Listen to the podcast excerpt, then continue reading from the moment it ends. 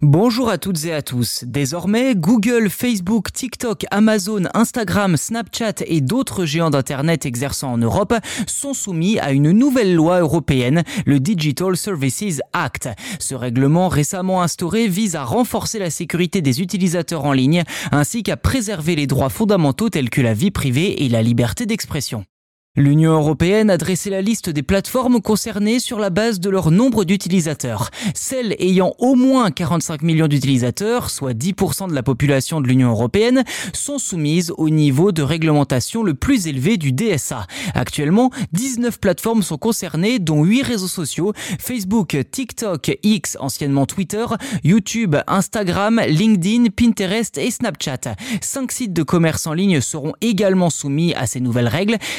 Booking.com, Alibaba, AliExpress et Zalando, sans oublier les boutiques d'applications mobiles comme Google Play et l'App Store d'Apple et les moteurs de recherche Google Search et Bing de Microsoft. Enfin, la liste est complétée par deux autres acteurs clés du marché, Google Maps et Wikipédia. D'autres entreprises comme Airbnb, Netflix, Pornhub pourraient également venir grossir les rangs de ce club à l'avenir.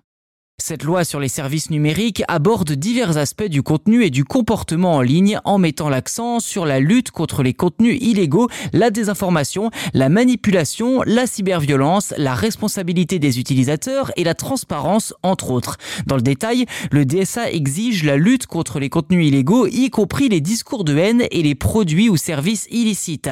Bien que les entreprises se soient engagées à se conformer au DSA, les étapes spécifiques doivent encore être définies. Les définitions de certains contenus illégaux, tels que les contenus terroristes et les abus sexuels sur les enfants, sont établies au niveau de l'Union européenne, tandis que les États membres disposent de lois complémentaires.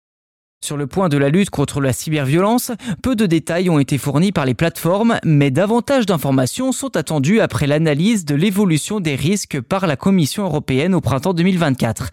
Les plateformes devront fournir des termes clairs, des algorithmes transparents et un accès amélioré aux données pour les chercheurs. Lorsqu'un compte sera banni ou qu'un contenu sera supprimé, le réseau social devra également expliquer en détail sa décision à l'utilisateur affecté.